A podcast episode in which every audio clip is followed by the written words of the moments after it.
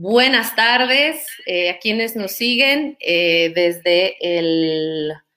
desde, las, desde Facebook Live. Tenemos el enorme gusto de estar conectados en dos plataformas en simultáneo ahora mismo. Estamos eh, transmitiendo a través de Instagram y a través de Facebook Live este programa que hemos titulado, que hemos denominado Colombia Urgente.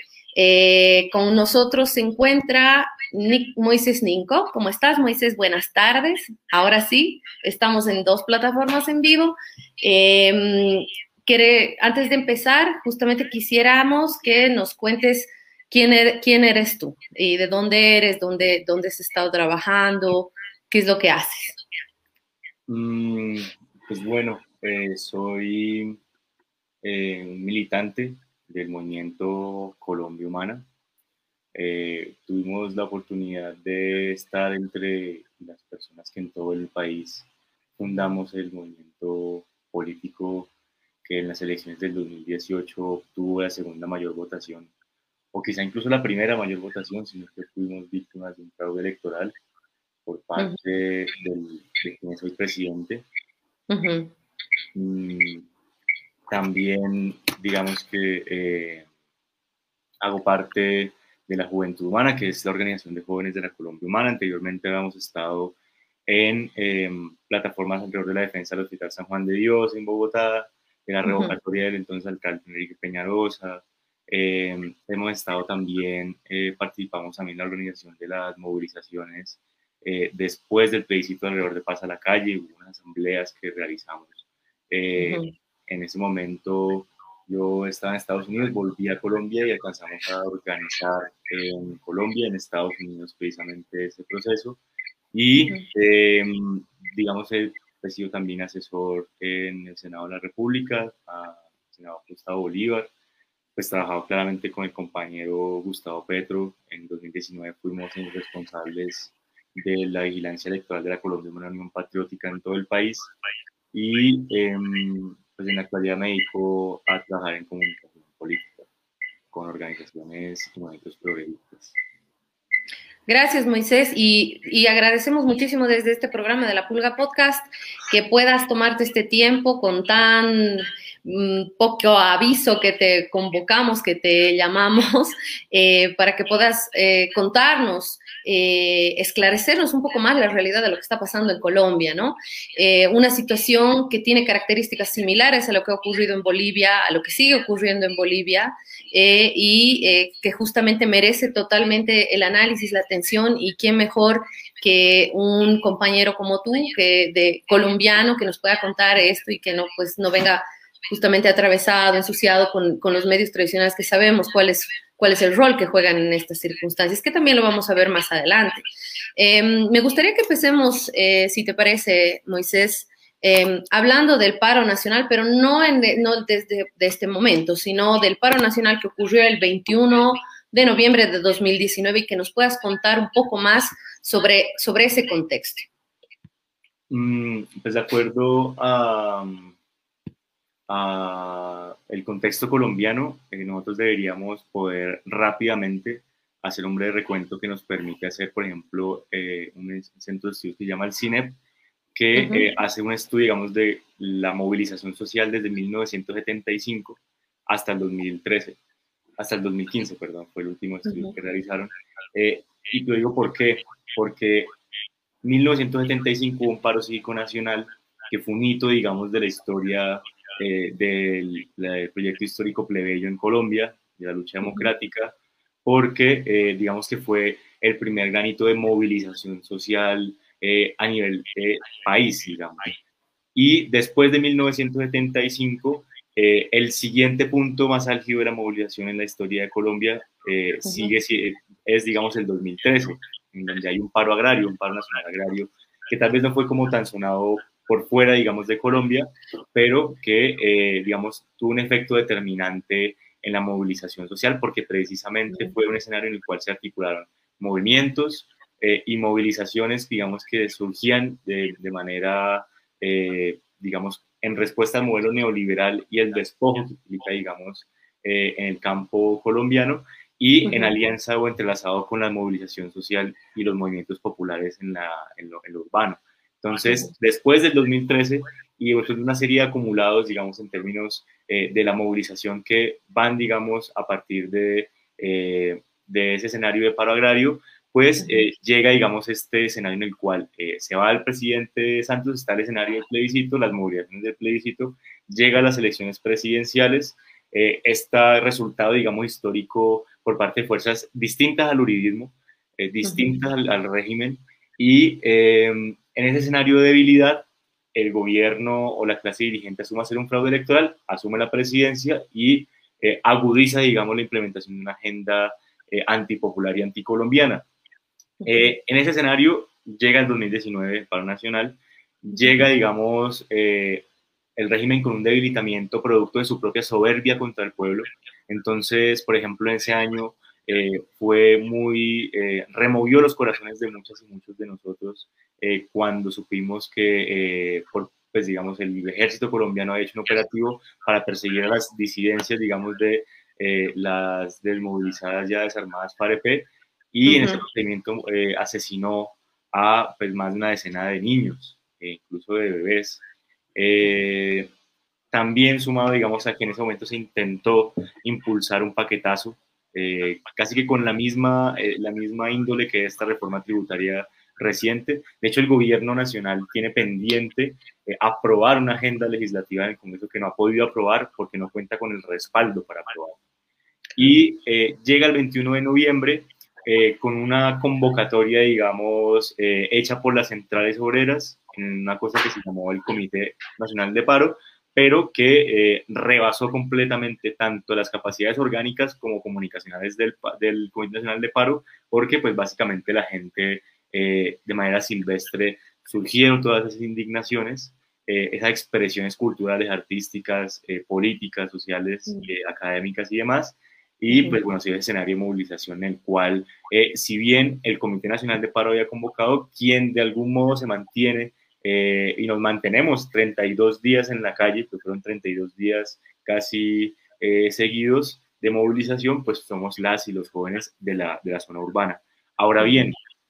Digamos que eh, después de que eh, en una primera etapa los jóvenes de las zonas urbanas nos movilizáramos eh, de manera constante, llega también el apoyo del CRIC, de las organizaciones indígenas, y llegan a Bogotá, existe una fractura, digamos, bastante lamentable entre el Comité Nacional de Paro y el resto de la movilización social, se desincentiva, digamos así, la movilización al mismo tiempo que el presidente Duque apela a dilatar un escenario de diálogo, nunca se sentó en ese momento con las organizaciones sociales ni con el Comité Nacional de Paro, eh, y digamos que básicamente en la dinámica entrópica de la, movilización, en el desespero también por lograr resultados y por no dejar morir una llama que no se veía prenderse o encenderse desde 1975, como te comento, pues eh, se va desincentivando y desestimulando la movilización, hasta que el 11 de enero del 2019 realizamos el último ejercicio de movilización social en la jornada de paro nacional de, digamos, eh, empezar el 21 de noviembre del 2019.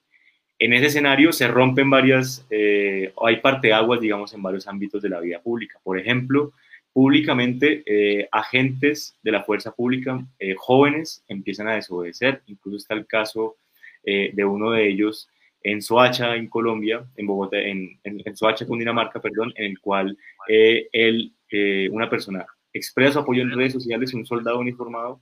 y la presión después es tal que él decide suicidarse, porque no, digamos, tiene, eh, al contrario, se le da encima toda la institución a él, y él siendo un joven, sin, digamos, la posibilidad de evadir la vía militar, de poder ganarse un sustento, pues decide quitarse la vida. Al día siguiente, incluso después de eso, fue que mataron a Dylan Cruz en Bogotá, en el centro de Bogotá. Es una muerte también muy icónica porque eh, digamos que todas estas muertes impunes empiezan a delimitar, como incluso lo hablábamos antes de empezar la, la reunión, como el margen de maniobra en la crueldad que ejerce el régimen. Entonces ya eh, a partir de eso cogieron de costumbre eh, de manera intensificada en las movilizaciones, pues buscar eh, bajas en la juventud colombiana, no porque antes no lo hicieran, no porque el SMAT, que es este escuadrón móvil antidisturbios que deriva del Plan Colombia, un acuerdo de cooperación dominación entre Estados Unidos y Colombia, pues eh, no estuviese, y no porque no hubiesen asesinatos desde el 2002 que mataron a Nicolás Neira en Bogotá, sino porque vuelve otra vez a salir como una dinámica sistemática eh, en la mm. cual el Estado colombiano, eh, digamos que acude a asustar a la población asesinando gente para desincentivar la movilización. Entonces, ese es el escenario básicamente del 2019. De ese escenario, digamos que todos son acumulados. O sea, no nos, no nos fuimos a las casas de algún modo con el coronavirus eh, sin nada, sino que se crearon asambleas populares, se crearon plataformas cívicas y sociales de diversa índole. Hoy el paro nacional que vive Colombia es posible también gracias a que eh, en el caso, por ejemplo, de las grandes ciudades, esas plataformas de movilización que integraron muchas juventudes de diversa eh, carácter, juventudes campesinas, indígenas, trabajadoras excluidas o no incluidas en el mercado laboral, de diversa índole, integran esos espacios que se vuelven instituciones del pueblo, por así decirlo, y se reactivan en el escenario, digamos, del paro nacional. Eso es un poco, digamos, lo que alcanzamos a acumular también del escenario del paro nacional del 2019, además de unos ciertos niveles, digamos, de organización en el sentido de cómo se acciona en las movilizaciones. Eh, si el Estado colombiano tiene que sofisticar, eh, o más bien no es, sofisticar, es incluso eh, agudizar en la crueldad las formas en que reprime es porque también el pueblo encontró formas de movilizarse más eficaces. Y ante ese susto y esa debilidad que implica verse enfrentado a un pueblo cada vez más consciente, cada vez más organizado y cada vez más movilizado, pues lo que les queda la cobardía de poner eh, aún más, digamos, la, la orden de disparar, ya ni siquiera como con balas de goma ni eh, mm. con beanbags, que son los que mataron a Dylan Cruz, que son estas eh, bolsas que tienen por dentro como canicas, sino eh, pues ya armas de fuego, digamos, de la dotación militar, rifles, fusiles, y más recientemente pues los paramilitares, de lo cual creo que podemos hablar cuando volvamos otra vez al escenario como actual. Sí, correcto. de acuerdo. Y el escenario, digamos, del 2019 que, que vivimos en la calle. Es, es, impresionante justamente todo lo que mencionas, Moisés. Creo que también es importante conversar en este sentido para, para tener más claridad, porque eh, no, no, no, falta personas desubicadas, digamos, que creen que em, o se trata de vándalos o se, se, trata de acciones vandálicas lo que está ocurriendo en las calles, o por el otro lado, eh, eh, hay siempre ciertas confusiones, ¿no? Y creo que en el contexto de quiénes se movilizan y por qué se movilizan, siempre hay que hacer diferenciaciones en contra de qué se está movilizando, ¿no? Entonces, creo que también es importante hablar de, ya, ya lo venías mencionando un poco, pero cómo funciona el sistema político en Bolivia, quiénes han, perdón, en Colombia, cómo funciona el sistema político en Colombia, quiénes han sido parte de este proceso, quiénes han tenido el poder por tantos años, eh, cambiando de cara, cambiando de nombre, pero sabemos que ahí, que ahí, eh, que ahí están... Eh, grandes grupos de poder que, justamente no, quieren hacer estos, cambios a costa justamente de, del pueblo, ¿no? Entonces, si quieres contarnos un poquito más sobre eso y después, claro, entendiendo ese panorama, ya empezamos a hablar concretamente de lo que está pasando con esta movilización, con este paro nacional. Mm, yo creo que el sistema político colombiano se puede eh, explicar desmontando este mito eh, que, digamos, nos mete a nosotros, los colombianos y las colombianas desde chiquitos, tanto en la familia como en la academia, como en los medios y demás, y es que Colombia es la, la democracia más antigua de América. Entonces, eh, si uno coge incluso eh, el siglo XX, encuentra que la historia de la violencia colombiana es la historia de la exclusión política, en razón a el cuidado, más bien la protección de los privilegios de una clase, digamos, en particular, que si bien eh, tiene sectores eh, que tienen intereses eh, divergentes incluso entre ellos muchas veces, pues se trata de la clase históricamente dirigente, incluso con los mismos apellidos, desde pues, la época de la, de la colonia. uno podría en ese sentido ver cómo la masacre de las bananeras, cómo el asesinato de Rafael Uribe incluso antes, como el asesinato de Jorge Eliezer Gaitán, como eh, la estructuración de los pájaros que es el inicio de los grupos paramilitares armados por parte del Partido Conservador eh, en ese momento en Colombia, como, eh, digamos, la construcción de un frente nacional que buscaba de algún modo detener esta rebeldía del pueblo gaitanista después del asesinato de Jorge Eliezer Gaitán y en la inconformidad, digamos, expresada en movilización y en acción política por parte del pueblo ante eh, un régimen excluyente, como eh, el fraude electoral en 1970 que, que funda el movimiento democrático M19, ¿no? que luchó en el marco de 25 años de estado de sitio en Colombia. Eso es, algo, eso es algo que no se habla mucho en la academia ni tampoco en los medios de comunicación. En Colombia vivimos 25 años de estado de sitio,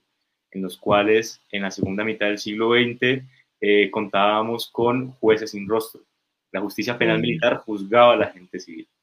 en el cual, eh, en el marco, digamos, del Frente Nacional,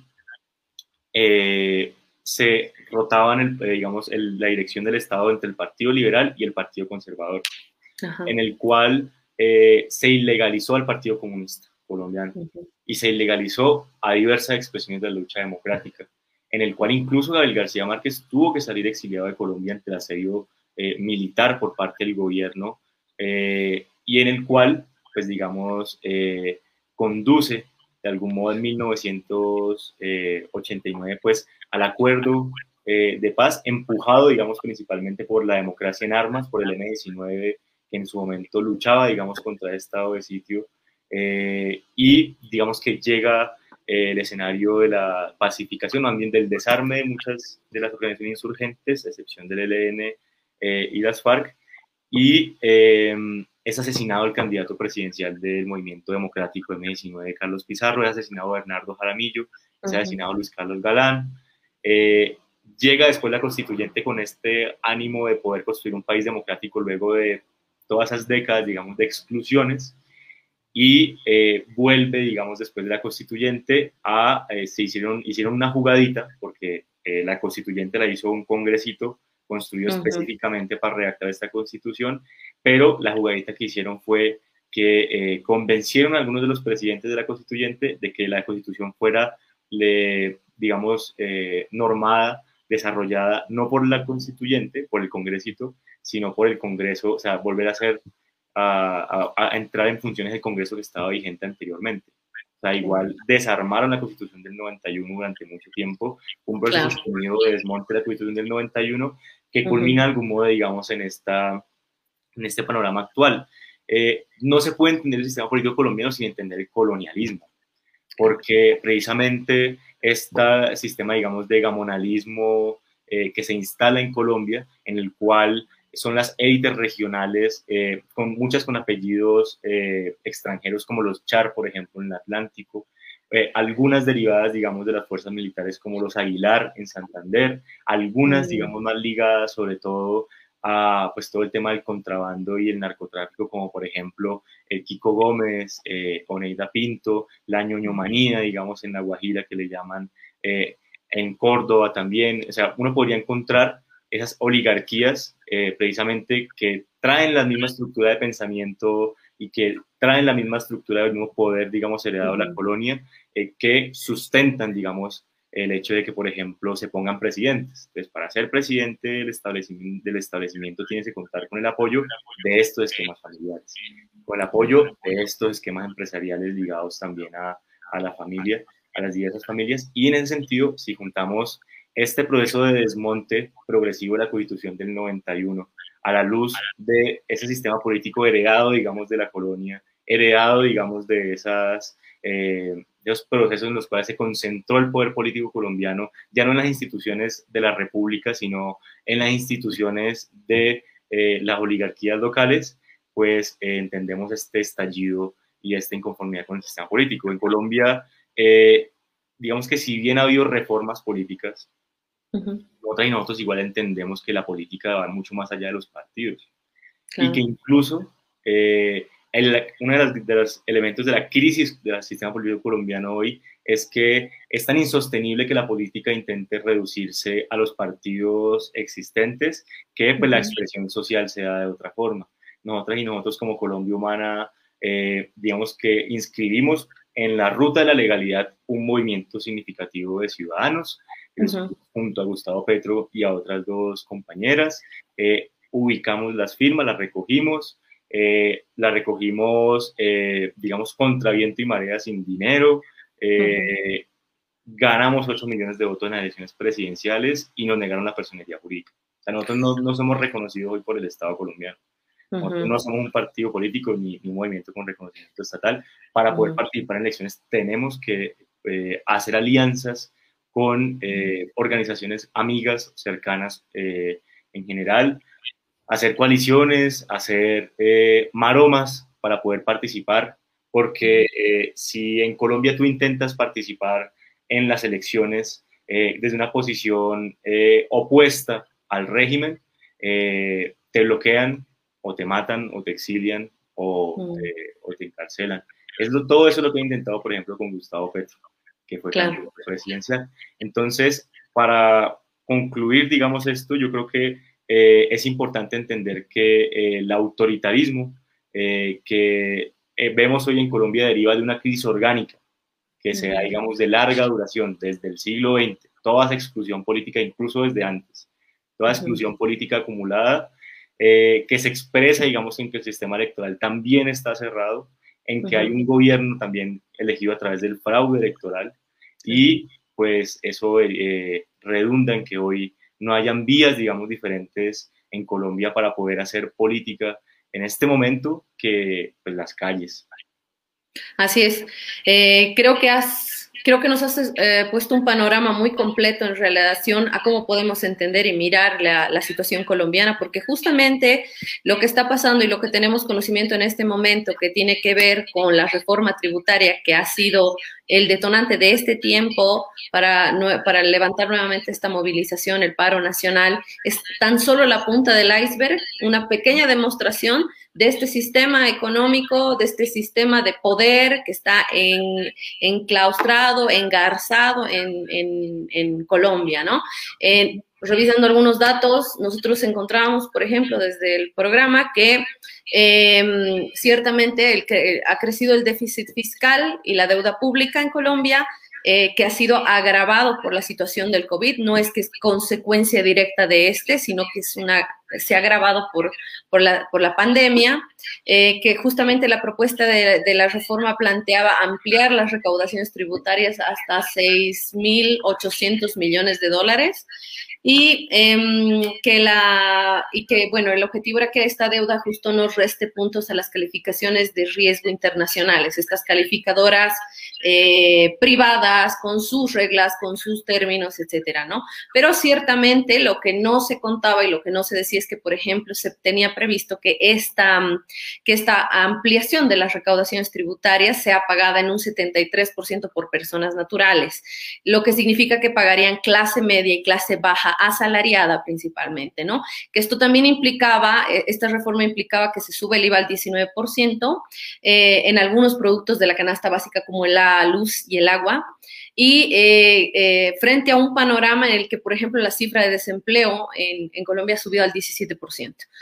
Pero sabemos que es, no, es, no es todo eh, hay, otras demandas más que se están eh, formulando. Em, antes de pasar a ver estas, me gustaría que nos cuentes también, si se me ha olvidado algún dato, eh, añadir a esto, sobre, concretamente sobre la reforma tributaria. Estás, ahora sí. digamos que em, no se puede entender la reforma tributaria de de este año que intentó meter Iván Duque y que seguramente va a intentar meterla ahora con la manipulación de muchos sectores políticos, eh, sin entender la ley de financiamiento del 2018. ¿Por qué? Porque en ese momento al Estado colombiano le hacían falta 14 billones de pesos para financiar su política en general, su presupuesto, funcionamiento, la deuda externa y los compromisos económicos que digamos, desarrolla la clase dirigente desde el Estado. Eh, en ese momento, la, la ley de financiamiento lo que contiene es un compendio de instrumentos para transferir directamente dinero de las cuentas bancarias de las familias trabajadoras hacia eh, el sector bancario, eh, hacia el capital financiero y hacia las grandes fortunas. Es, digamos, un esquema en el cual el Estado eh, precisamente recauda los 14 billones de pesos de la gente a pie para, en la política económica, en su agenda estatal, pues entregarle todo ese dinero pues, a los ultra ricos. Em, el gobierno Duque tiene un gran problema político porque su compromiso con esas facciones de la clase dirigente, el poder fáctico económico, eh, es más grande que su responsabilidad para sostener, digamos, un ambiente incluso de, mínima paz en Colombia. Eh, el presidente Duque, a pesar de que tuviese uno una cierta voluntad de hacer lo que sea, ya estaba condenado, determinado a tener que desarrollar esta agenda porque él no gobierna Colombia. A Colombia la, gobiernan los poderes fácticos que están detrás de él y pues el eh, Álvaro Uribe Vélez. Entonces, eh, desde ese momento, esos instrumentos, digamos, eh, fiscales para sacarle la plata a las familias trabajadoras y dárselas a Luis Carlos Sarmiento Angulo, por ejemplo, que es uno de los grandes beneficiados de esta ley de financiamiento, redunda en que hay un empobrecimiento, digamos, bien agudo de la población colombiana, que es previo al COVID-19, porque también algo que puede usarse como excusa por parte de quienes sostienen a este régimen anticolombiano es que eh, el COVID-19 es un impacto, digamos que eh, inesperado que tuvo todo el mundo, que es algo, digamos que eh, una dificultad en general, pero es que la situación de Colombia ya venía en un declive, en un desmejoramiento, eh, una descomposición desde antes del COVID-19. Y el virus en realidad en Colombia, pues claramente es el COVID-19 y tenemos ese flagelo, pero también es el uribismo y esa clase dirigente. Entonces, eh, en ese desarrollo, esa política económica de atracar a los trabajadores para financiar los privilegios de los ultra ricos, eh, el Estado colombiano, digamos, se ve en la obligación de poder, ya que están de salida, ya que se trata de una élite económica que no lleva, digamos, o no va a durar mucho tiempo en el gobierno y que eh, saben que va a haber una cierta alternancia, buscan la forma de saquear lo más que pueden antes de salir. Un poquito como lo que hablábamos eh, que pasaba en Bolivia cuando... Cuando este pasó el golpe de Estado. Sí. Ajá, que este dictador se va, digamos, eh, con, huyendo en un helicóptero con maletas llenas de dinero. Ellos intentan a través de ciertas reformas hacer lo mismo, eh, y en ese marco llega, digamos, que el escenario de paro nacional del 2019. Después se apaga el paro, llega el COVID, eh, llega claramente la crisis sociosanitaria global, ¿no? Eh, en ese momento, el gobierno Duque lo que hace es crear instrumentos crediticios para buscar la manera de que esta pandemia beneficie, vuelve y juega al sector bancario, al capital financiero. No hubo inyección, digamos, de recursos directamente a las familias colombianas. No hubo dinero para la gente que trabaja ni para el país de a pie, pero hubo una fuerte inversión en billones de pesos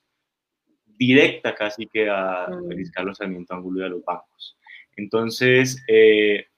básicamente la política de, ayudas o de, rescate a la gente fue endeudarla, fue buscar la forma de meterlos al sistema eh, financiero, de que tuvieran, eh, digamos, crédito y que tuvieran a través del crédito que buscar la forma de sobrevivir. Una forma de empeñar la vida de las personas en una crisis global sin precedentes en el siglo XXI eh, para financiar a un par de personas. Un nivel de mezquindad y de odio contra el pueblo colombiano que solamente es posible eh, explicado a través de la sociopatía enorme que, que,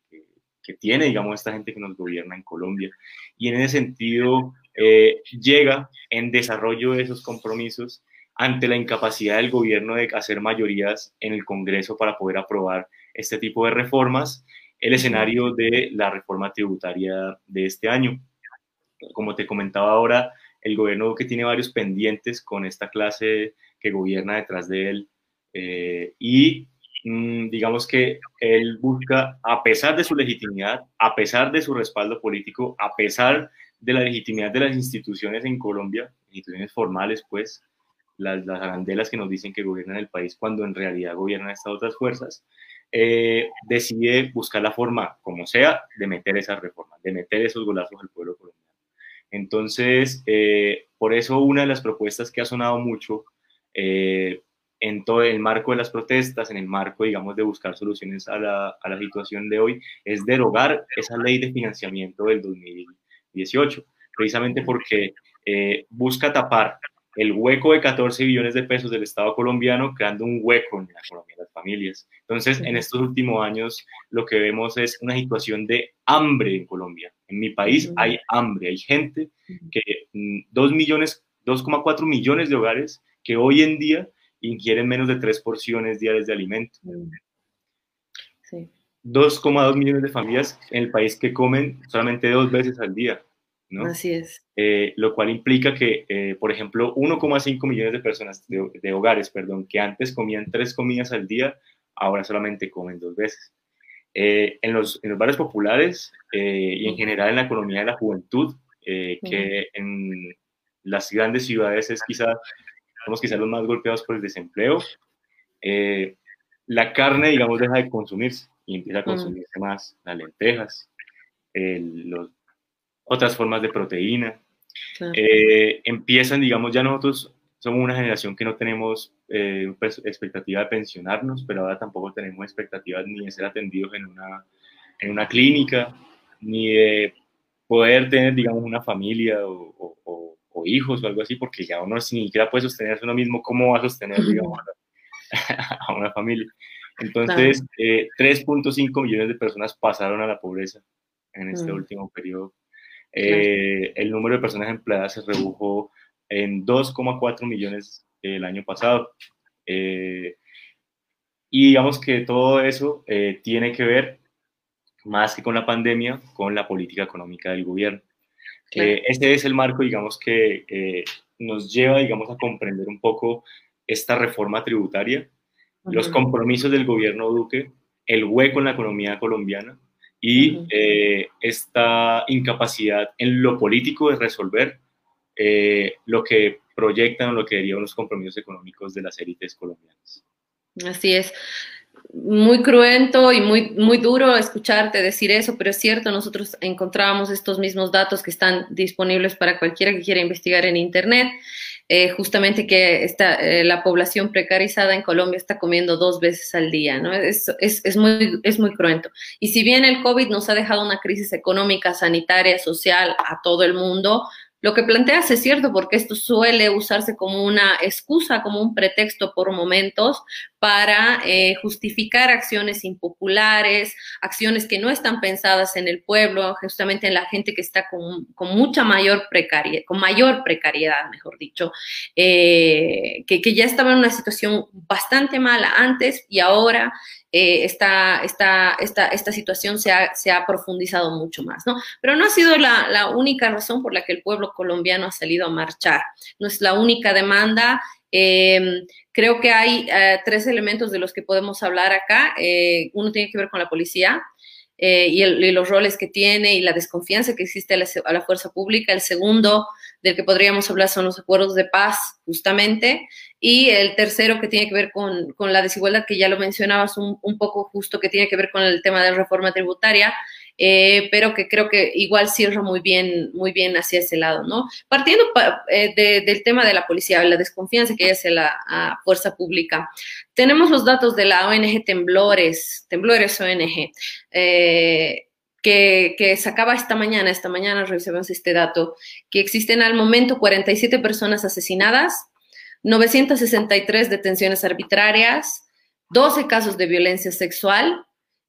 548 eh, desaparecidos, desaparecidas, 28 víctimas de heridas en los ojos y 1.876 hechos violentos registrados. Eh, indicaban al pie de la publicación que hacían eh, justamente que son información que ellos han estado recopilando, han estado recibiendo justamente de las personas que han estado pudiendo grabar semiclandestinamente, escondidos, eh, las acciones de la policía en la calle. Em, hablemos un poco más de la policía, Moisés. ¿Qué nos tienes que decir por ese lado? Moisés, eh, tu micrófono. Perdón. Ah. Listo. Eh, yo creo que es importante, eh, como lo mencionabas antes, esto que vivimos hoy es un punto de ebullición de un proceso claramente de descomposición por parte del neoliberalismo y de estas élites que vienen desde la colonia, pues, dirigiendo el Estado colombiano. Eh, la fuerza pública en Colombia, eh, y lo sé muy bien porque eh, soy, personalmente soy hijo de un coronel retirado de la policía. Y desde esa posición, incluso desde muy pequeño, tuve que ver cómo hay un entrenamiento y hay em, en general una fuerte politización activa, digamos, de la fuerza pública colombiana en razón a algo que viene desde la segunda mitad del siglo XX, que es un poco la política exterior de Estados Unidos de la guerra contra el insurgente. Eh, muchos de los militares y de los eh, policías que inspiran el accionar, digamos, que hoy vemos en Colombia, fueron entrenados en Fort Benning, fueron entrenados en esa escuela de las Américas, mm. escuela donde eh, constantemente se buscaba la forma de poder posicionar en la cabeza de los oficiales que el enemigo era el pueblo que luchaba, el enemigo era el pueblo que luchaba por la soberanía de los países latinoamericanos y que en ese sentido las armas del, del Estado tenían que apuntar hacia quienes luchaban eh, por la democracia y la soberanía y la libertad en América. Entonces, eh, llega, digamos, eh, en Colombia esa política expresada en todos los instrumentos de crueldad que se usaron contra la insurgencia, contra el pueblo que valerosamente se alzó en armas para poder hacer y desarrollar un sueño, un proyecto político, eh, y que después de la constitución del 91 pues encuentra la esperanza de poder hacer de algún modo eh, una acción institucional. Eh, entonces, ese rezago o esa inercia de toda esa formación se ve agudizada precisamente por el Plan Colombia, que es este intento también de poder consolidar eh, un consenso político de las élites coloniales que se habían subvertido frente a las élites de Bogotá para, digamos, asumir un control del Estado colombiano, eh, que habían estado ya haciendo una inyección de recursos a través de, desde el narcotráfico a la política, y que entonces eh, el, Estado el Estados Unidos, para poder generar ese consenso y pacificar incluso las mismas élites, llega e impone, digamos, su, su política contrainsurgente con más eh, financiación incluso, porque se trata de una inyección de recursos y un compromiso político del Plan Colombia. Eh, inyección de recursos que llega principalmente a la fuerza pública, se crea el ESMAD, el Escuadrón Móvil Antidisturbios, eh, que es esta fuerza que nosotros vemos actuar con tanta crueldad y tanto odio contra la gente trabajadora. el primer asesinado por el ESMAD en 2012 es Nicolás Neira, en Bogotá, un joven militante de una organización anarquista. Eh, y a partir de ahí, digamos que los instrumentos de represión puntualmente contra la protesta social en Colombia, eh, digamos que llegan a unos eh, niveles de sofisticación, de descaro, de violencia tremendos, que es lo que vemos ahora. Entonces, entonces podemos entender ese adoctrinamiento, podemos entender ese accionar del hoy, es a los ojos de todos esos años y esos años de entrenamiento militar. A las policías, a los militares se les da una formación en derechos humanos, también reciben cartillas de la OEA y distintos órganos, pero en realidad cuando entras a la escuela de cadetes, cuando entras a una escuela de policía eh, o una escuela de ejército, eh, te gradúas de oficial, te gradúas de, de efectivo eh, habiendo pasado por toda una serie de mecanismos de socialización eh, fascista, eh, patriarcal, racista. Entonces, te haces, digamos, de algún modo policía cuando, o oficial cuando matas, digamos, a una primera persona, eres un policía, eres un varón. Mm. Esos son mecanismos de socialización que se ven también en las organizaciones criminales armadas ilegales, ¿no? Y en ese sentido, eh, esa tradición eh, de derechización derechización por parte de la fuerza pública lleva precisamente a explicar el hecho de que hayan gente del ESMAD en este momento accionando gases lacrimógenos contra bebés, como en Florida Blanca, Santander. Eh, gente de la policía disparando a las casas, disparando a la gente desarmada. Eh, yo creo también que es importante mencionar que eh, la fuerza pública ha recibido quizás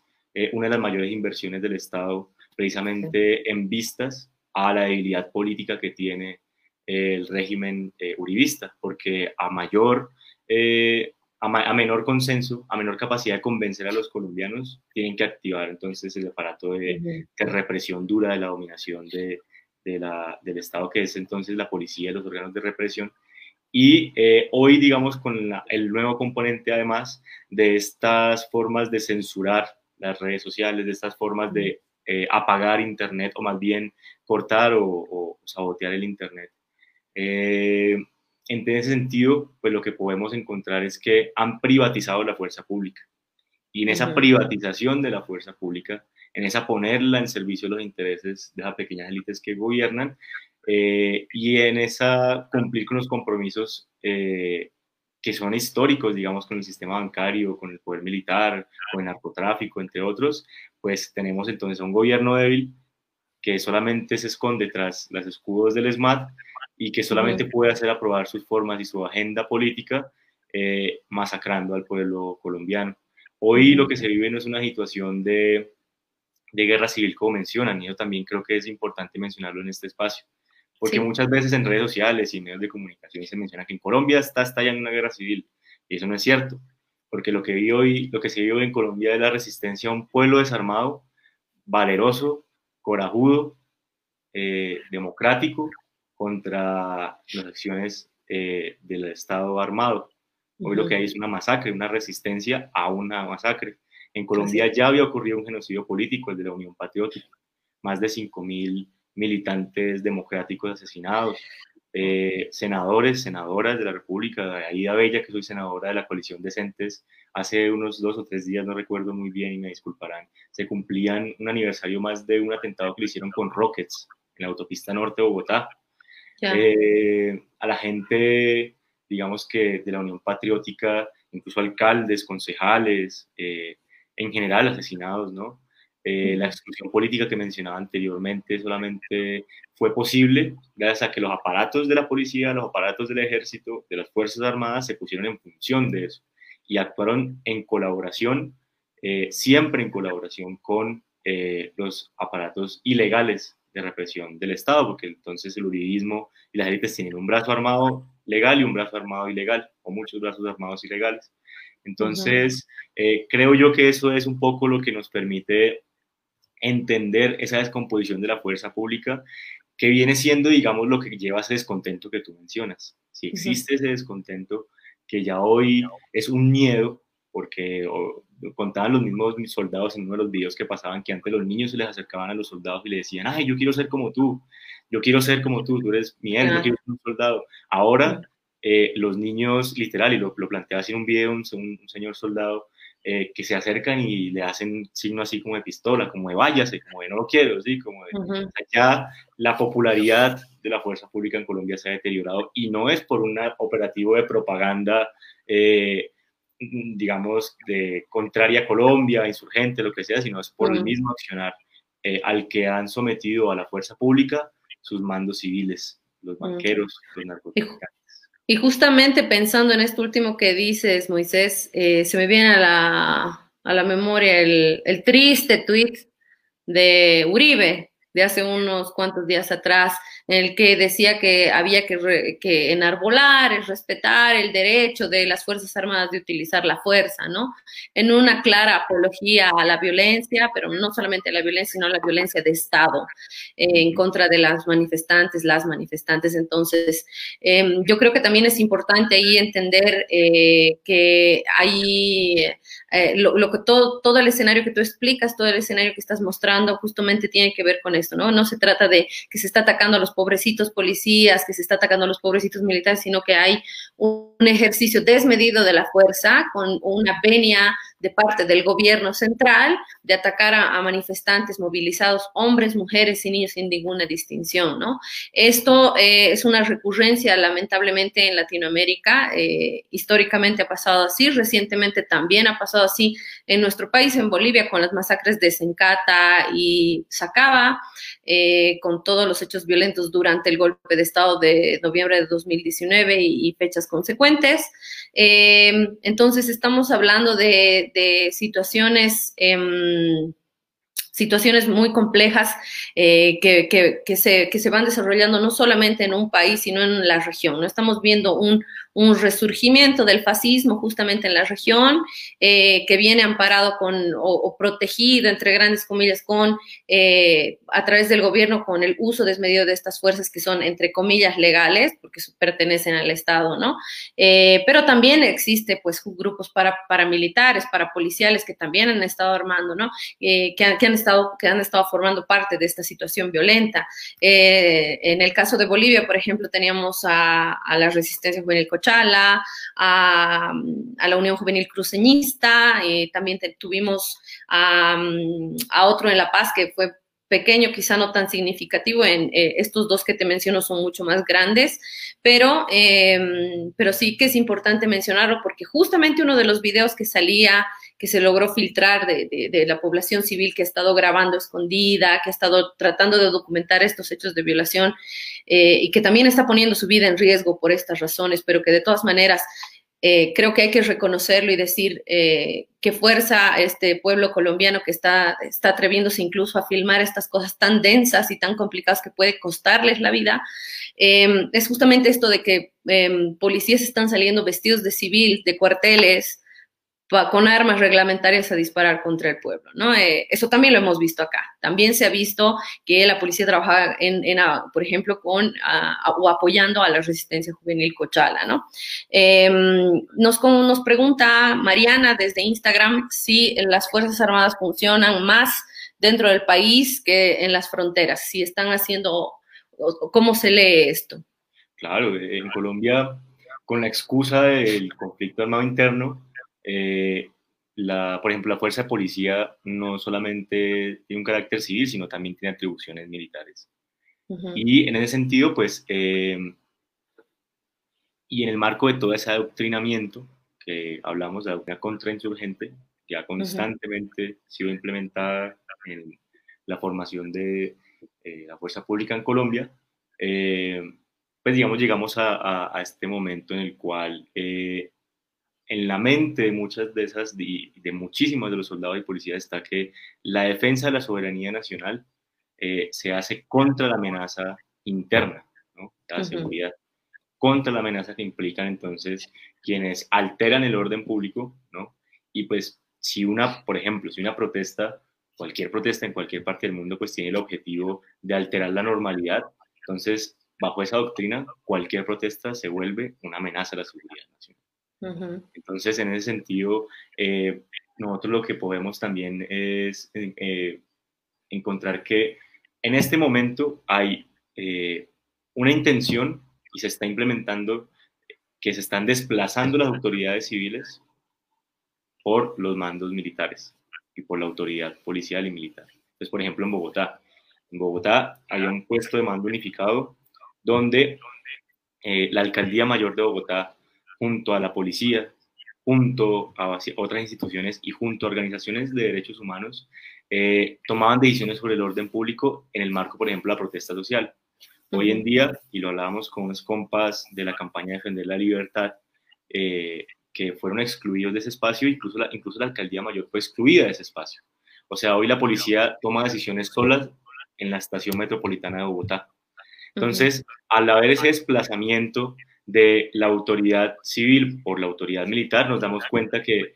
los soldados, por ejemplo, de ejército, eh, los policías están cumpliendo funciones que son completamente contrarias a la defensa de la soberanía nacional, porque precisamente están actuando, como lo decía nuestra compañera en el comentario, más adentro del país, adentro de las fronteras, que afuera de las fronteras, porque ubican la amenaza entre las y los colombianos eh, entre la protesta social, entre la gente que lucha, y no entre otros factores como narcotráfico, como la misma crisis climática. La crisis climática es un problema de soberanía también, eh, una amenaza a la soberanía, eh, entre otros, digamos, factores. El enemigo, bajo esa doctrina, es el pueblo. Y por eso lo que vemos hoy es una, es una situación de guerra, de una guerra que no declaramos nosotras y nosotros, quienes resistimos al uribismo sino que declara Duque cuando decide eh, precisamente militarizar el tratamiento que le da a un pueblo desarmado. Así es. Has, mencionado mucho el uribismo y creo que también eso es importante aclararlo si lo puedes, si lo puedes contar eh, brevemente, porque claro, esto creo da una, un buen preámbulo para hablar del segundo tema, de la segunda demanda que hemos identificado justamente que, que puede ser importante, que justamente tiene que ver con los acuerdos de paz. Y dentro de eso, por ejemplo, eh, también sería importante que podemos conversar de, por ejemplo, qué ha pasado con los 6.400 casos de falsos positivos del gobierno de Uribe. ¿Qué ha significado eso? ¿Qué es eso? Eh, tú hablabas sobre, sobre soberanía y cuidado del medio ambiente. También aquí viene el, tema de hablar sobre la fumigación de cultivos de coca para la erradicación, entre grandes comillas, utilizando glifosato, por ejemplo. El militarismo en las calles es, es, es parte de esa, de, esa, mm, de, esa, de esa estructura que se está moviendo, el desplazamiento de personas, el asesinato a líderes sociales es parte de, de todas estas cosas, eh, de todos estos acuerdos que debían haber ocurrido de otra forma y están tomando justamente la forma que vemos ahora, ¿no? Que son líderes sociales indígenas comunitarios asesinados casi a diario, casi semanalmente. Hay desplazamiento de personas de los lugares donde se está haciendo esta, esta, esta fumigación porque eh, eh, no, se están con, no se están cumpliendo a cabalidad las, las normativas que se tienen que cumplir para hacer eh, los procesos de erradicación en avioneta, por ejemplo, que hemos visto que eso tiene un impacto directo en, la salud de la, de la, ciudadanía, de la gente humilde. Y, y bueno, todo, todo esto también tiene que ver dentro con, el tema del uribismo, que nos lo están preguntando bastante. Mariana lo ha hecho llegar, ha hecho llegar la pregunta a través de, de justamente de, de, de, Facebook, ¿no? Adelante. Pues el uribismo es eh, una coalición entre, o más bien un sector integrado por eh, élites regionales en Colombia, oligárquicas que se rebelaron en algún momento contra las élites centrales de esa misma oligarquía en Bogotá, eh, ligadas al narcotráfico, que lavan dinero con la ganadería, que lavan dinero con la especulación inmobiliaria en las ciudades y el despojo de tierras en las ciudades, que ganan dinero con el contrabando y con eh, toda la economía ilegal que implica, por ejemplo, vender armas del Estado a... Eh, a sectores ilegales, eh, en su momento incluso pues a la insurgencia. En, el, quien produce armas en Colombia se llama Indumil, que es una industria militar colombiana. Y las armas de Indumil terminan en manos de paramilitares, urgencias, del Estado, de todo el mundo. Y eso es por ese canal que se hace. Entonces, esos son esos sectores de las élites regionales sumados a eh, precisamente sectores de las fuerzas militares, sectores militaristas, sobre todo la reserva eh, activa, eh, que se agrupan en asociaciones tales como ACORE, que es una asociación, digamos, de retirados, en la cual reciben adoctrinamiento, digamos, de extrema derecha fascista anticolombiano. Entonces, em, estos sectores, eh, incluso más recientemente, se han venido agrupando internacionalmente. Entonces, por ejemplo, el uribismo que eh, digamos que tiene esta eh, característica de que es bastante eh, fascista. se sintoniza, por ejemplo, con el Partido Republicano que apoya a Donald Trump en Estados Unidos y empieza a incidir en esas elecciones.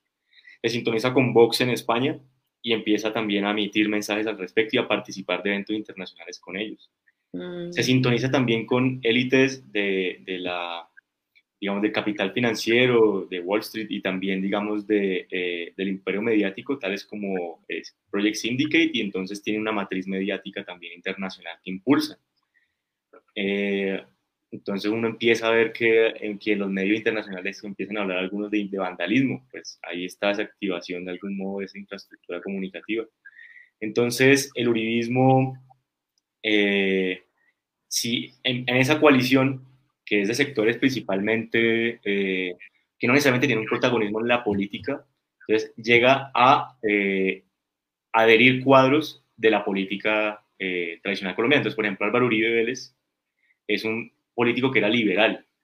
y era liberal incluso de, de, un ala eh, supuestamente socialdemócrata, pues, eh, pero es integrado por el narcotráfico y por estas fuerzas, y entonces el uribismo empieza a integrar incluso exguerrilleros del M-19, empieza a integrar eh, actores, empieza a integrar gente famosa y la mete también en la política, empieza a integrar políticos conservadores, liberales de los partidos más tradicionales, y surge, digamos, esta fuerza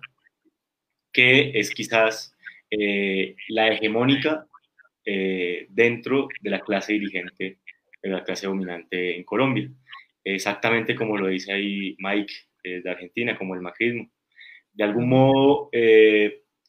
lo reiteraba, digamos, al principio, no se puede entender el sistema político ni tampoco se puede entender el uribismo sin entender el colonialismo. uno encuentra, por ejemplo, que el uribismo está integrado en sectores como el Valle del Cauca, el Cauca, perdón, por la familia Valencia, que ha despojado de sus tierras a comunidades indígenas históricamente y ha concentrado esas tierras para poder eh, desplegar el, negocio de la producción de, de, azúcar y todo el procesamiento de la caña de azúcar, el cultivo de la caña de azúcar. En, el, Caribe, por ejemplo, se da a través de la ganadería. Eh, José Félix Laforí, por ejemplo, y María Fernanda Cabal, eh, que es senadora, digamos, de la República por el uribismo, una de sus principales voceras y de las más radicales en la extrema derecha, eh, han vivido, digamos, durante mucho tiempo precisamente del lavado de dinero que esconden tras la ganadería. Y pues el narcotráfico. Eh, el entorno familiar de Uribe está lleno de personas sindicadas por la DEA y algunas encarceladas por precisamente su participación en el narcotráfico. Felipe Calderón y Álvaro Uribe Vélez hacen un acuerdo para impulsar en Colombia el cartel de Sinaloa. Y el cartel de Sinaloa, que fue el que eh, privilegió alimentó Felipe Calderón desde el gobierno de México, llega ahora a administrar el negocio del narcotráfico en Colombia. Y Álvaro Uribe Vélez es el operador político de ese cartel y el uribismo entonces en Colombia, uno podría decir, sin temor a equivocarse, es el brazo político del narcotráfico. Ese es el uribismo. Sobre los acuerdos de paz, qué ha estado pasando con eso en Colombia, qué ha estado, qué ha estado saliendo torcido del asunto. ¿Qué nos puedes contar? Pues en realidad, eh, mm, digamos que ni siquiera, bueno, el asesinato sistemático de líderes sociales en Colombia, eh, agudizado, empieza en el 2012, que es eh, un año en el cual ya el gobierno de Juan Manuel Santos estaba negociando con las FARC. Eh, y eh, de manera eh, sostenida ha venido creciendo y creciendo y creciendo, digamos, esa dinámica de asesinato de líderes sociales, esa dinámica de asesinato a la gente, lo cual demuestra que la decisión de la clase dirigente en Colombia al entrar en diálogo con la guerrilla de las FARC en su momento, con el Ejército Popular de las FARC, no era alcanzar, digamos, un sistema, digamos, una paz, alcanzar una, una eh, un nuevo periodo en el cual los colombianos no, se, no estuviéramos, eh, digamos, en un escenario de guerra constante, sino que la intención era básicamente desarmar a una insurgencia que le estaba poniendo un traspiés, digamos, a ciertos negocios estratégicos para la clase dominante. Entonces, em, el inicio de los diálogos incluso es con el asesinato de Alfonso Cano, que era la persona que estaba estableciendo la comunicación con el gobierno Santos los acercamientos para poder sentarse a, negociar. Entonces, Juan Manuel Santos crea todo un discurso eh, en el cual busca revertir esa hegemonía del uribismo en la clase dominante para volver a imponer esa hegemonía de la clase, de la, de la, de la oligarquía más bogotana, más cachaca, más conectada con, con, con Inglaterra, eh, más conectada con Europa, con que con eh, México, como por ejemplo el uribismo con los carteles mexicanos o con Estados Unidos. Eh, de algún modo, lo que queda claro es que esa era la intencionalidad política, más no construir la paz en Colombia. Entonces, eh, en ese proceso eh, de negociación política, eh, el gobierno impone, entre muchas otras cosas, un plebiscito, que era la forma de ratificar, digamos, o la, la forma en que Juan Manuel Santos iba a buscar, digamos, salir como el representante de la, oligarquía colombiana al escenario internacional, asumir posiciones de poder eh, y, de, una gran influencia, él y su clase. Eh, entonces, se dieron los acuerdos de paz en la implementación. Lo único quizás que ha avanzado a un ritmo eh, destacable son un aspa de la comunicativa de las emisoras de paz de los acuerdos, derivados de los acuerdos, que son, digamos, un instrumento que se creó para poder comunicar el avance de, los, de implementando los acuerdos de paz y todo lo que tiene que ver con, con este tema. Pero en realidad, de ahí para abajo, lo único que, o sea, lo único que ha sido quizá que implementado con, con rigurosidad, de resto, eh, tanto el santismo, eh, fue quienes, fueron quienes eh, firmaron el acuerdo de paz a nombre del Estado, como el uribismo, han coincidido en no implementar esos acuerdos. El mismo santismo, el mismo Juan Manuel Santos, después de perder el plebiscito, el primer día, después de ese domingo, el lunes en la mañana, a la primera hora, la reunión que tiene es con los ganaderos uribistas. Primero se reúne con el uribismo, primero se reúne con, su, con sus compañeros de clase, ¿no? Que pues con eh, la insurgencia que en ese momento se había ya desarmado con la ciudadanía. Entonces, esa, eh, esa falla o esa falta de implementación de los acuerdos de paz eh, no es algo que sea, por así decirlo, una contingencialidad, no es una externalidad, no es algo que pasa por accidente, sino que en realidad ellos no estuvieron nunca en disposición de cumplir los acuerdos de paz. Y por el contrario, a la vez que los negociaban, iban asesinando sistemáticamente a líderes sociales y a ex guerrilleros y ex guerrilleras. Hoy en día, lo que el asedio paramilitar que vemos a las protestas ya lo han vivido los excombatientes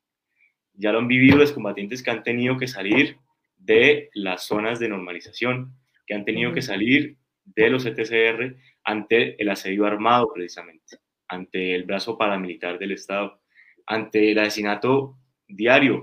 diario, diario de excombatientes. Eh, la cifra, digamos, de asesinatos eh, en este sentido, lo que nos revela es que eh, la política de Estado era desarmarlos, para matarlos. Y eso es, digamos, la realidad que creo que puede explicar el hecho de que no se cumplan los acuerdos de paz. Se van a cumplir los acuerdos de paz cuando haya un gobierno en Colombia, una dirección del Estado que tenga la voluntad de hacerlo. Pero ni el uribismo ni el santismo han demostrado esa voluntad y por el contrario quienes han dado un ejemplo de compromiso, de lealtad a la palabra, han sido las y los guerrilleros que hoy resisten como resistimos también en, las, compañías y los compañeros en las calles de Colombia el pueblo colombiano en general a la violencia del Estado. Así es.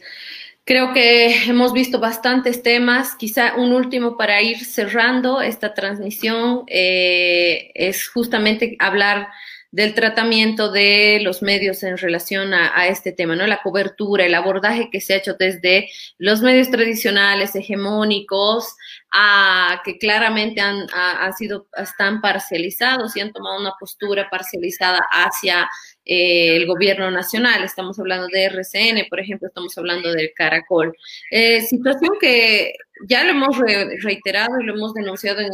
múltiples oportunidades en este podcast, justamente, eh, que es que estos medios hegemónicos terminan haciéndole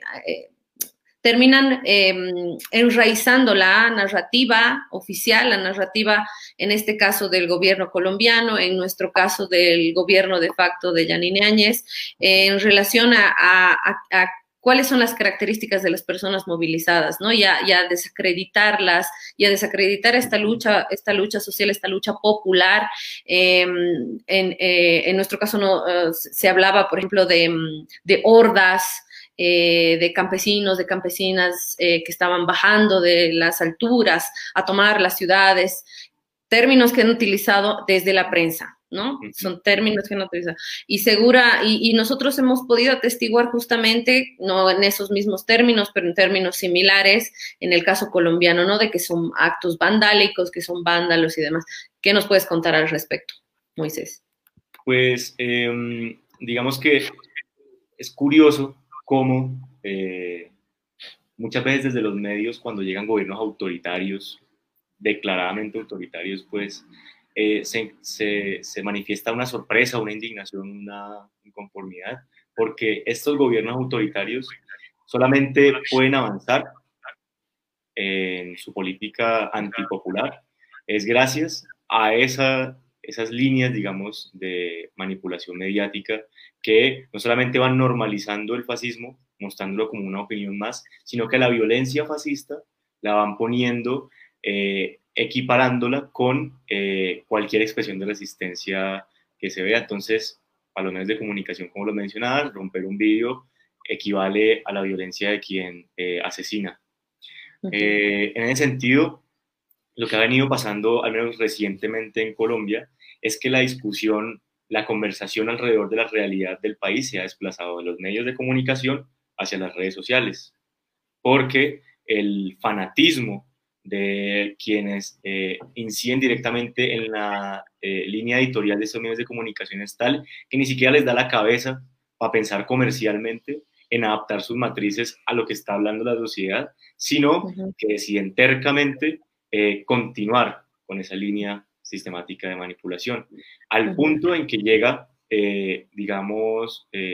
un sector del establecimiento dueño de la revista Semana puntualmente intentar innovar entrando en las redes sociales eh, a través de un formato que, como ellos mismos lo declaraban, buscaba conducir a esta revista que fuese la Fox News colombiana. Entonces, en realidad, eh, gracias a la inyección de dinero que han hecho,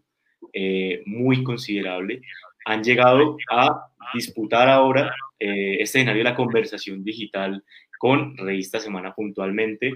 eh, que igual ya venían, digamos, disputando a través del fake news, del WhatsApp, estos, todos estos mecanismos que han encontrado los, fascistas para eh, moverse en Internet. Entonces, puntualmente, hoy en Colombia los medios de comunicación no son la fuente de información eh, ni idónea ni predilecta por nadie que quiera informarse sobre el paro nacional. De hecho, en buena medida no había salido la información del paro nacional hacia afuera del país porque existía ese bloqueo mediático. Eh, y ya que se rompió ese bloqueo mediático, se empieza a desplegar esta matriz del vandalismo, se empieza a desplegar esta matriz. Ya como tocó hablar del tema,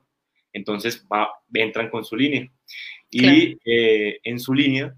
digamos que lo que hemos y lo que he podido como identificar un poco, estando igual lejos de, de Colombia, no teniendo aquí el televisor todos los días, igual siendo más usuario de las redes sociales, pero viendo incluso cómo eh, encuadran las noticias, cómo despliegan, digamos, esas herramientas que complementan el arma de quien mata al estudiante con el micrófono del periodista, eh, que, digamos, eh, la matriz en un principio era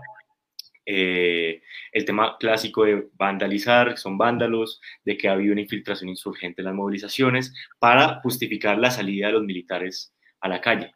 Eso fue en un primer inicio. Después, el tema fue, digamos, un poco de eh, producir pánico y temor. En, las, en, el paro nacional del 2019, el 22 de noviembre, el día siguiente al, inicio del paro nacional, eh, lanzaron todo un operativo, digamos, de manipulación en el cual convencieron a la gente en Bogotá eh, y en Cali ya ha pasado el día anterior, que se iban a meter a, los conjuntos residenciales a robar. La gente salió con armas, incluso sacaron como toda esta vena como súper para acá y, súper patriarcal, como de yo voy a salvarlos a todos. Con, Ay, no, es, es calcado lo que ha pasado acá. Entonces, eh, digamos que eso lo volvieron a activar y en este momento Ahí, preguntaba una compañera, Manuela, de qué está pasando en Cali. En Cali en este momento, derivada también de esas, de esas matrices de terror, derivada también de la línea que ha emitido el mismo Álvaro Uribe Vélez a través de Twitter, en la cual, como tú mencionabas, no solamente ha defendido el derecho de los soldados a acribillar al pueblo, sino además eh, activar, digamos, al paramilitarismo urbano, Eh, hoy, por ejemplo, una serie de camionetas blindadas, bueno, unas camionetas blancas, perdón, en Cali con vídeos muy polarizados, se acercaron a, la, a, la, universidad, a la Universidad del Valle, la sede de Jamundí, donde están desarrollando una asamblea popular, eh, que me gustaría, por último, para cerrar, antes de, irme, poder hablar un poco de lo que se está haciendo ahora y lo que viene. Eh, en esa asamblea popular, custodiada y cuidada por la Guardia Indígena, se acercan a disparar. El saldo hasta ahora es de ocho heridos, según alcancé a ver eh, antes de conectarme al programa. Eh, no he visto, digamos, información hasta ahora que, digamos, eh, está pasando en este momento y, estamos nosotros dialogando, pero no he visto que haya, digamos, un reporte de muertos en particular, pero sí de ocho heridos. la Guardia Indígena contuvo esta ataque paramilitar. Y vuelvo y reitero, el arma de quien acciona contra la Guardia Indígena solamente puede ser disparada con la legitimidad o más bien con el respaldo del uribismo y de, ciertos sectores de la sociedad, en razón aquí periodistas que legitiman esta violencia. Eh, otra, digamos, eh, forma también de poder eh, fortalecer estas líneas mediáticas de manipulación por parte del Estado y los medios de comunicación ha sido sabotear Internet buscando desesperadamente otra vez desplazar la, la, conversación sobre esto a los medios de comunicación. Eh, pero no cuentan con que el pueblo colombiano no solamente es muy valeroso, sino también cada vez más consciente, organizado e inteligente. Entonces han encontrado mecanismos virtuales para poder sobrepasar este bloqueo mediático, este saboteo a Internet e incluso con la adhesión de eh, importantes sectores tales como los, las y los K-Poppers, que han destacado por demostrar un nivel de organización que yo creo que Vladimir Ilich Lenin estaría feliz, digamos, de, de de estas compañeras y compañeros. Y por otro lado, de Anonymous, que eh, revela entonces cómo efectivamente hay un sabotaje al Internet, hay un sabotaje, digamos, a la cobertura en señal de algunas ciudades. De algún modo también todo con esta intención de desplazar la conversación hacia los medios de comunicación, para que la gente no vea la realidad. El llamado que hemos hecho muchas y muchos ante eso es precisamente a convertirnos cada una de nosotros en medios de comunicación, a buscar la forma de con rigurosidad, con compromiso con la verdad, que será siempre revolucionaria y por ende, eh, digamos que denostará eh, que la lucha del pueblo colombiano es justa, eh, a poder transmitir la información. Hay medios alternativos, sobre todo en Internet, que se han venido fortaleciendo cada vez más, eh, no solamente en Bolivia, como el presente en el cual estamos hablando, sino también en Colombia, y eso ha permitido que fluya la información. También hay redes internacionales que se han venido activando, solidaridades, afectos, que han sido importantes para que esto salga. Pero si esto no hubiera salido del país, en buena parte, eh, la realidad que hubieran visto afuera hubiera sido la realidad de los medios y por ende la realidad del poder. Así es. dentro de eso destacamos muchísimo el trabajo que hemos encontrado justamente de Ciudad de Movimiento, que ha sido una articulación entre activistas, entre gente política, entre em, defensores de derechos humanos y medios alternativos justamente que han estado haciendo una transmisión en vivo sostenida de lo que ha estado pasando en las movilizaciones, pero paralelamente, además, informando sobre, la sobre, sobre los detalles de las causas de estas movilizaciones populares, ¿no? Eh, para mí es bien importante lo que has mencionado porque el escenario, hace un rato tuve así como un impulso, porque justamente lo que ha pasado en Bolivia ha sido muy similar casi calcado exactamente igual a lo que está pasando ahí, ¿no? Medios hegemónicos que eh, intentan establecer una sola narrativa. En nuestro caso, después de dos masacres, la narrativa que se imponía acá era que se mataron entre ellos, se mataron entre, entre, o sea, los balazos vinieron desde dentro de ellos y eso eh, fue, no, pues fue contrastado por un informe de derechos humanos de la CIDH, porque a nosotros también nos pasó un cerco mediático que a la fecha, creo yo, no se ha quebrado. Justamente estos medios hegemónicos siguen con este rol, quizá no tan activo eh, en las formas como eh, fuera en octubre, en noviembre de 2019, pero sigue activo a la fecha em, con este cernidero de información a, o, más bien esta sobrefiscalización de lo que está pasando, por ejemplo, con eh, la gente que está en, el gobierno en función de gobierno ahora mismo, el partido en función de gobierno, sus integrantes y tal, que sí hay que fiscalizarlo, que sí hay que revisar que se hagan las cosas correctamente, que sí hay que señalar cuando hay errores, pero que eh, en la forma ahora mismo lo que, lo que ocurre con los meses que están muy sobre, o sea, eh, con una mirada casi de halcón sobre estas acciones, dejando de lado las, o, más bien dándole carácter de, mm, legítimo a las acciones fascistas que ocurren, ¿no? Hace, hace poquito, por ejemplo, fue la posición de un alcalde que tiene una tradición para, paramilitar anterior, fue edecán de un dictador en los ochentas, eh, que ahora es alcalde de, mi ciudad justamente, y, y hubo una, un señor, que, para expresar su descontento le arrojó un tomate. Hace unos días atrás, eh, en una acción de claro matonaje, se lo ha golpeado a traición al señor, se lo ha llevado a un lugar diciendo que era para que participe de un evento o un encuentro con juventudes. Eh, como te digo, se lo ha llevado a traición, lo han golpeado. Menos mal no lo mataron, eh, menos mal. Pero de todas maneras vemos que mm, la cobertura, por ejemplo, en, estos casos del de primer momento del tomatazo y el segundo momento de cuando golpearon a este señor, eh, tiene su tinte, tiene eh, su eh, línea por debajo y en muchos casos nosotros sentimos, por ejemplo, que, esto de hablar eh, de, neutralidad, etcétera, resulta ser una, una, excusa perfecta justamente pues para hacerle el juego a, esta narrativa que viene de, de, estos poderes hegemónicos fascistas, ¿no?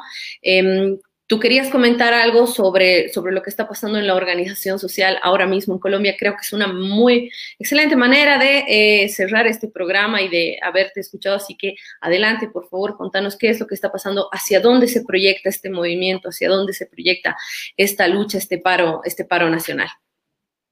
Mm, yo creo que lo que lo que quisiera, digamos, resaltar hacia el futuro, digamos, o, hacia la proyección, es que eh, lo que estamos viendo, lo que está haciendo el pueblo colombiano, es que, eh, digamos, nos pusimos de acuerdo o encontramos nuestro acuerdo en qué es lo que no queremos. Ya sabemos qué es lo que no, que no queremos y cada vez con mayor intensidad. Y en ese que no queremos eh, hay una cadena de equivalencias entre causas. Entonces empiezan, por ejemplo, a destacar la imagen de estas mujeres trans que valerosamente empezaron a hacer bobbing en la plaza de Bolívar y a expresar a través de su cuerpo con toda esa fuerza el rechazo a la represión y a los aparatos del Estado eh, contra las personas trans en Colombia que también son asesinadas sistemáticamente. Pero además de eso, eh, empezamos, digamos, a ver eh, camioneros, empezamos a ver productores agrícolas, empezamos a ver trabajadores de diversa índole, pero de algún modo la, la primera semilla de toda esa movilización vino de las juventudes. Eh, y de hecho es a través de las juventudes de diversa índole, porque no hay una sola juventud, hay juventudes rurales, juventudes urbanas, juventudes trabajadoras y que están excluidas del sistema laboral, juventudes eh, hacen parte de las comunidades negras y demás. Eh, en esa diversidad de juventudes eh, fueron quienes de algún modo han estado en la primera línea de esta, de esta lucha. Y después, en razón a la respuesta represiva del Estado, eh, viene toda esta solidaridad y, crece como una bola, digamos, esta adhesión y adhesión, adhesión al paro nacional, al punto que ya es, eh, digamos, una lucha que deja de ser como históricamente han sido, digamos, muchas de las movilizaciones de izquierda eh, o, digamos, eh, de un sector en particular, sino que es una lucha donde sacan banderas de Colombia y se canta el himno, porque ya se ve de algún modo un significante nacional. Entonces, eh, esa, ese país en movimiento ya encontró lo que no quiere. Encontramos qué es lo que no queremos. lo que de algún modo lógicamente sería el paso a seguir, sería encontrar qué es lo que sí queremos. Y el pueblo colombiano que valerosamente lucha en las calles, que es cada vez más consciente, y yo soy muy reiterativo con esto, porque en Colombia lo que hay es un, despertar, una primavera democrática, porque si bien hay una masacre, si bien hay una tragedia, si bien hay una represión, eh, eso es solamente una respuesta ingente ante la fuerza de, este pueblo tan hermoso que sale a las calles. Y eh, digamos que en esa acción desesperada eh, desatan la, represión, pero este pueblo ya encontró las formas de, buscar su propia libertad, están organizando asambleas populares donde se decide qué es lo que sí queremos, que es el paro de en Ibagué hay una asamblea popular que se está realizando hoy, en Cali, el atentado de los paramilitares desesperados, porque lo que demuestran es, desesperación eh, ante la fuerza del pueblo, eh, es a una asamblea popular, como les comentaba ahora, y van a reactivarse y a seguir convocándose más asambleas populares. Eh, esto como un escenario precisamente que va a poder hacer evolucionar la movilización. Llevamos pues hasta ahora muy pocos días en relación a lo que se hizo el paro nacional del 2019, que fueron 32 días en total. Entonces, esto va para largo y, y, la capacidad de la gente de aguantar en la calle es proporcional a la infamia que estamos viviendo. ¿no? Entonces, eh, estas juventudes que han venido, digamos, agenciando el paro nacional y que de algún modo han servido de semilla de esta rebeldía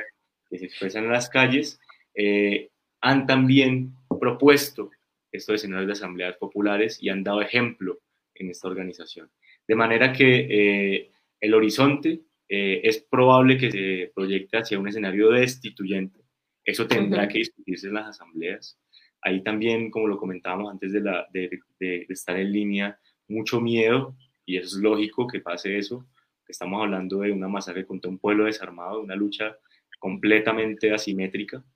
Y en ese sentido, pues habrán posiciones que las hemos visto en diversos escenarios de reuniones, de organizaciones, de plataformas que indican que hay que retraerse y que hay que, en aras de cuidar a la gente, eh, buscar el resguardo, como pensando un poco que si nos metemos a las casas nos van a dejar de matar, como pensando un poco que en la historia de, los, de la lucha de los pueblos, en la historia del planeta, las dictaduras cesan cuando nos tapamos los ojos. Pero en realidad eh, el espíritu, el ánimo de la gente y de las juventudes es de seguir en la calle, de encontrar lo que nos une. Y en ese sentido, eh, estoy completamente seguro de que las noticias que vienen en Colombia eh, en estas semanas no solamente van a ser estos videos de crueldad, de barbarie de represión, sino que va a ser precisamente la de un pueblo que encuentra el camino para construir su propia libertad. Moisés has dado unas palabras bellísimas para cerrar este, esta transmisión en vivo eh, que hemos llamado Colombia Urgente. Eh, creo que cualquier cosa a decir, eh, salvo que fuerza pueblo colombiano, fuerza compañeras, compañeros, quedaría corto, ¿no? Entonces, desde este programa, desde Bolivia, mandamos mucha fuerza, mucha energía, un gran jalaya para el pueblo colombiano y te agradecemos a ti profundamente por haber compartido tu, conocimiento, tu experiencia y por haber dado más luces sobre lo que está pasando, ¿no? Em, esto ha sido la Pulga, la, Pulga Podcast. Estoy emocionada por haber compartido este espacio contigo y a todas, a todos que se han conectado a, esta, a, este, a este evento, a esta transmisión en vivo. También les agradecemos que nos hayan hecho llegar sus comentarios, sus mensajes de apoyo para el pueblo colombiano y seguiremos informando en este sentido. Muchas gracias, Moisés. No, a ustedes por la invitación, por la, eh, por la decisión de, escuchar lo que pasa en Colombia y tomar acciones al respecto. Un saludo a todas las personas que están comentando también la transmisión, tanto en Facebook como en Instagram. Y eh, toda esa expresión de solidaridad y de fuerza, eh, créanme que la, se escucha, se siente en el pueblo colombiano y es por eso que vamos en medio de la dificultad para adelante. Somos gente que ha sido formada para moverse en las dificultades. En las dificultades el pueblo colombiano, como muchos de los pueblos latinoamericanos, se crece. Y yo creo que eso es posible también gracias a esa fuerza y ese amor y esos afectos que vamos desplegando en estos escenarios difíciles. Fuerza Colombia. Hasta la próxima. Fuerza Bolivia también. Saludos. Chao.